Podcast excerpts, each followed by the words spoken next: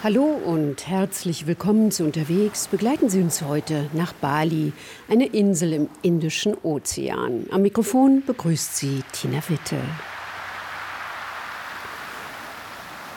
Viele stellen sich das indonesische Eiland als tropisches Urlaubsparadies vor, als einen Ort für Aussteiger und sinnsuchende Menschen oder als exotische Romantikkulisse wie in dem Film Eat, Pray, Love mit Julia Roberts. Yoga und Surfcamps für Individualtouristen gibt es dort genauso wie Hochburgen für den Massentourismus.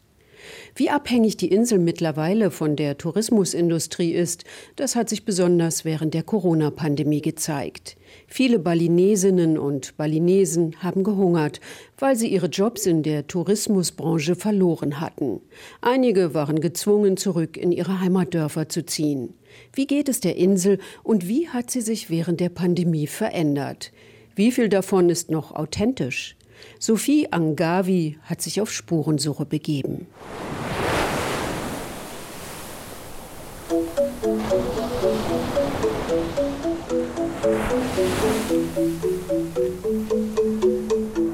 Trauminsel Bali. Sechs Millionen Touristen jährlich, Strände, Surfspaß und Kultur. So war es. Doch dann kam Covid und die Trauminsel veränderte sich.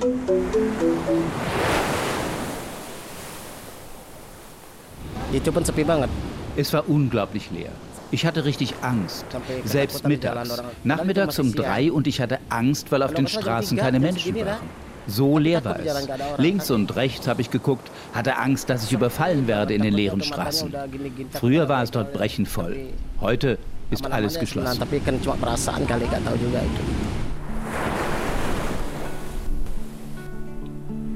Bali,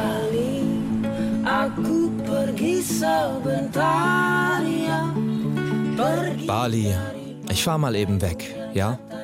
Weg von deinen Stränden, die so schön sein sollen, die aber von Riesenhotels umzingelt sind.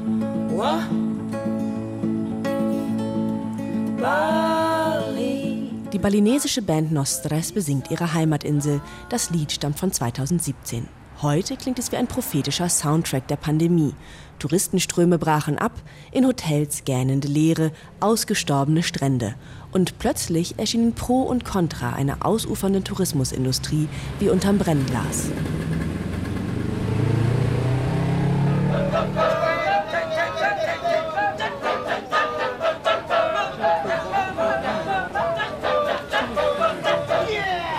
Zu Beginn des vergangenen Jahrhunderts, noch unter niederländischer Kolonialherrschaft, gelangte Bali als Inselparadies zu Weltruhm.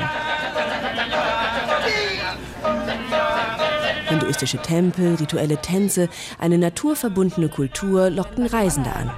Ab den 70ern unter der Regierung des Diktators Suharto sollte Bali das extraordinäre Aushängeschild einer modernen Volkswirtschaft werden. Für den Taxifahrer Saferius ist Balis Anziehungskraft einleuchtend. In den Augen der Welt ist Bali einfach außergewöhnlich. Die Kultur, die Menschen sind zugänglich, ihr Verhalten freundlich. Alle, die herkommen, sind glücklich, weil es so schön ist. Es gibt wenig Regeln. Touristen können einfach Moped fahren. Bitte, kein Problem. Alles gut, oder?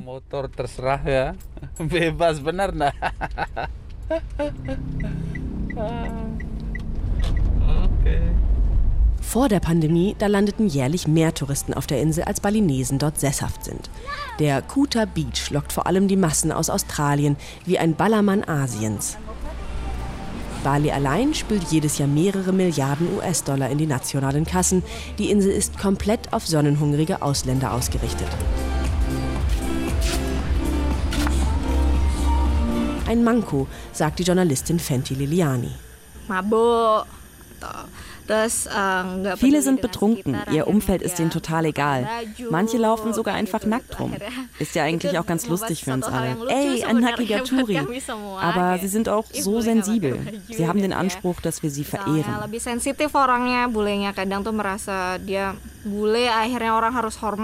Wir wollen doch alle nur die Insel genießen. Warum können die Touristen genießen, wir aber nicht? Und der Grund ist irgendwie immer, dass wir nicht genug Geld haben.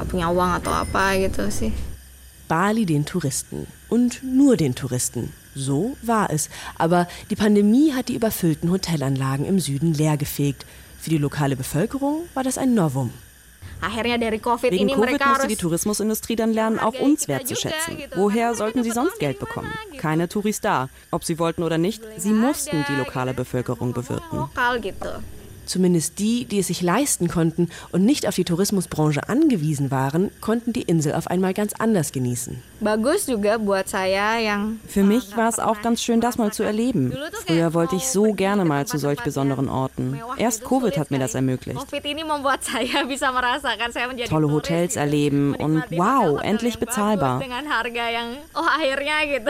So fühlt sich das also an, Touristin zu sein. Das war der Pluspunkt der Pandemie. Aber die Tourismusindustrie beschäftigt eben auch die meisten Balinesen und zugewanderten Indonesier. Als die Ströme von Urlaubern versandeten, verloren viele ihre Arbeit, konnten auf einmal nur noch einen Bruchteil ihres vorigen Einkommens mit nach Hause bringen. Ich habe hier und da nach Arbeit gesucht. Mein ganzes Geld habe ich fürs Benzin ausgegeben und trotzdem keine Arbeit gefunden. Vielen Balinesen ging es wie dem Sonnenliga-Vermieter Wayan. Als ich zu Hause ankam, haben meine Kinder oft gesagt, wir haben noch nicht gegessen. Am Abend hatte ich den Liegenstand hier geschlossen. Da riefen meine Kinder an, Papa, waren heute Touristen am Strand? Wieso, habe ich gefragt. Wir haben noch nicht gegessen.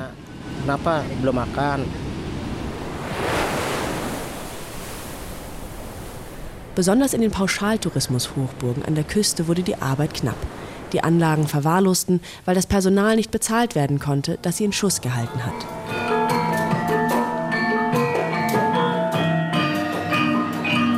Viele sind zurück in die Dörfer ihrer Familien gezogen, erzählt ein Hotelmanager. Kemungkinan kalau tinggal di desa kan tidak perlu harus bayar es ist tatsächlich schwerer, in der Stadt zu wohnen als auf dem Land. Auf dem Land gibt es ja alles. Da muss man keine Miete bezahlen oder Essen kaufen. Auf dem Dorf ist das ja alles da. Man kann dort Nahrung finden, weil auf dem Dorf die Arbeit nicht wegbricht, wie die Landwirtschaft, Gemüse anbauen. Da ist die Arbeit ertragreich.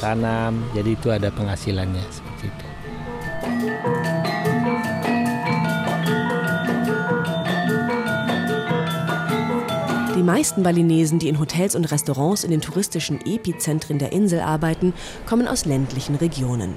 Dort haben sie Familie und einen Rückhalt in der Dorfgemeinschaft. Dort konnten sie unterkommen. Auch Liegenvermieter Wayan hat versucht, als Bauer Fuß zu fassen. Es gab Arbeit, aber das Einkommen war nicht genug. Manchmal hat es nur für den Monat gereicht. Die laufenden Kosten konnte ich damit nicht decken. Der Einsatz hat sich nicht gelohnt. Bauer war ich also nicht lange, nur ungefähr für ein halbes Jahr. Danach haben die Affen und Ratten alles kaputt gemacht und meine Ernte geklaut. Gegen die Pandemie kam niemand an. Alles war zerstreut.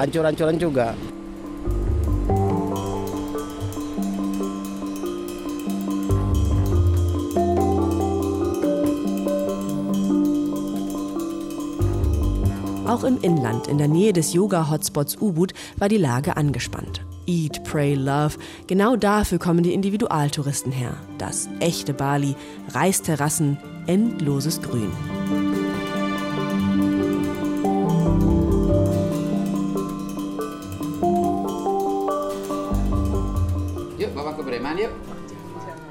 Ibu Wayan und ihre Familie haben deswegen Ferienhäuser auf ihre Felder gebaut. Eine Investition für die Zukunft sollte es sein. Jetzt sitzen sie auf den Schulden für die leerstehenden Häuser. Auf den zugebauten Feldern kann man nichts mehr anbauen, nichts ernten. Ja, sangat panik sekali. Ich hatte Panik. Wir müssen ja jeden Monat den Kredit bezahlen und auch essen. Wo soll ich das Geld hernehmen? Das war stressig. Die Mietpreise für Villen sind gesunken. Wir hatten wenigstens eine Touristin, die in unserem Haus gewohnt hat. Sie hat gesagt, dass sie kein Geld hat. Sie wollte weniger zahlen. Sie hat gesagt, sonst zieht sie aus. Dia minta harga rumah turun gitu. Kalau tidak dikasih, dia mau pindah. Ich hatte Panik. Woher soll ich sonst das Geld kriegen? Also habe ich es ihr zum halben Preis gegeben. Kasih dia dengan harga setengah. Tapi tetap tinggal di Seminyak ya, nggak mau pindah di Ubud. Ihre Familie nennt sich selbst die Happy Family. Sie konnten die Kredite bezahlen, mit dem restlichen Geld Reis und Gemüse kaufen. Ja, syukur juga, syukur, syukur. Dankbar bin ich. Dankbar, dankbar. Zwei Jahre lang haben wir gesund gelebt, sind ausgekommen. Es ging ihnen in der Pandemie trotz allem besser als anderen Menschen aus ihrem Dorf. Mein Schwager, der ist richtig arm, hat keinen Vater, seine Mutter kann nicht arbeiten. Vor Covid hat er gearbeitet und wurde dann entlassen. Es ist so traurig. Wo soll er arbeiten? Wenn ich 20 Kilo Reis gekauft habe, dann haben wir geteilt, damit er leben kann.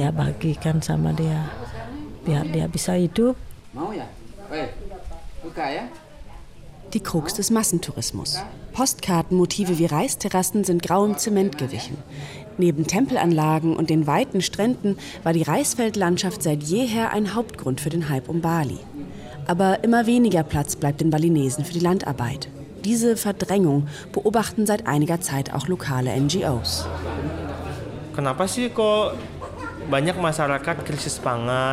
Wie kann es sein, dass das Volk hungert? Indonesien ist doch angeblich ein agrarwirtschaftliches Land. Der Boden ist fruchtbar, wir können alles anpflanzen. Warum hungern so viele? Die Pandemie hätte eine Rückbesinnung sein können, findet Umweltaktivist Gilang.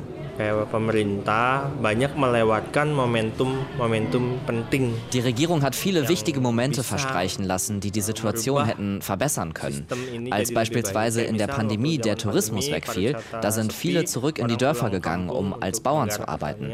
Das wurde nicht genutzt für einen Wandel der Politik wie, okay, dann verbessern wir die Landwirtschaft. Stattdessen gehen die Menschen zurück in die Stadt, wenn die Touristen zurückkommen.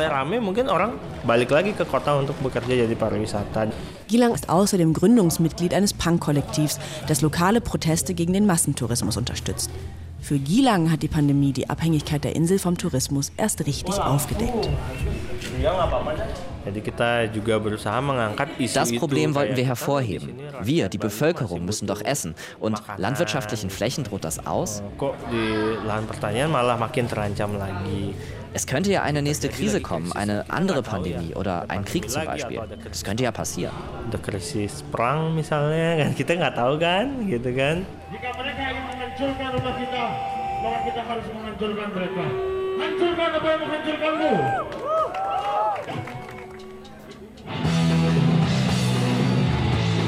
In der Pandemie hat das Kollektiv Essensausgaben für diejenigen organisiert, deren Einkommen weggebrochen ist. Punk Pangan, übersetzt Punknahrung, hieß die wöchentliche Aktion. Als wir die ersten Male Essen verteilt haben, sind viele gekommen. Viele brauchten das. Es war richtig voll. Wie traurig eigentlich. Dazu hätte es nicht kommen dürfen. Der Ansturm war teilweise so groß, dass die Polizei die Menge auflösen musste. Die Menschen wollten ja Abstand halten, aber sie brauchten vielleicht einfach so dringend Essen, dass sie gedrängelt haben. Wir haben gesagt, bitte Vorsicht, aber sie haben gedrängelt. Bitte, ich, ich.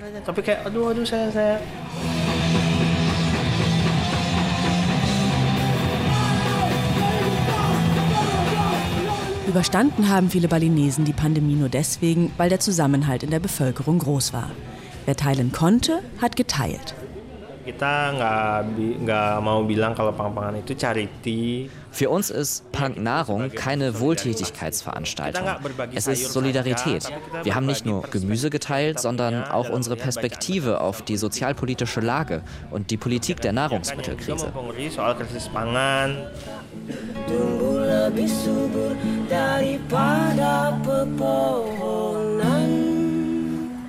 Langsam kehren die Touristen nach Bali zurück. Was wird von den Erkenntnissen aus der Pandemie hängen bleiben? Ist es aussichtslos zu hoffen, dass sich langfristig etwas ändern kann?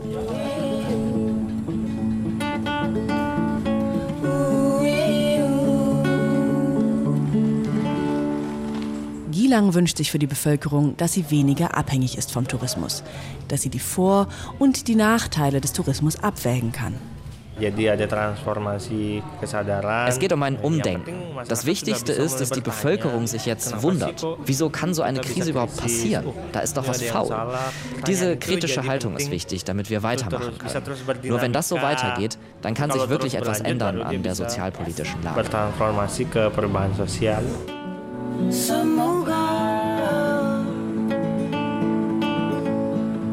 esok ku kembali semoga pemimpin menambah prestasi bukannya menambah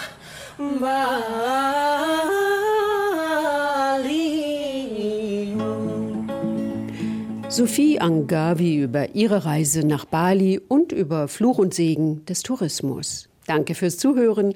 Ich bin Tina Witte. RBB 24 Inforadio vom Rundfunk Berlin-Brandenburg.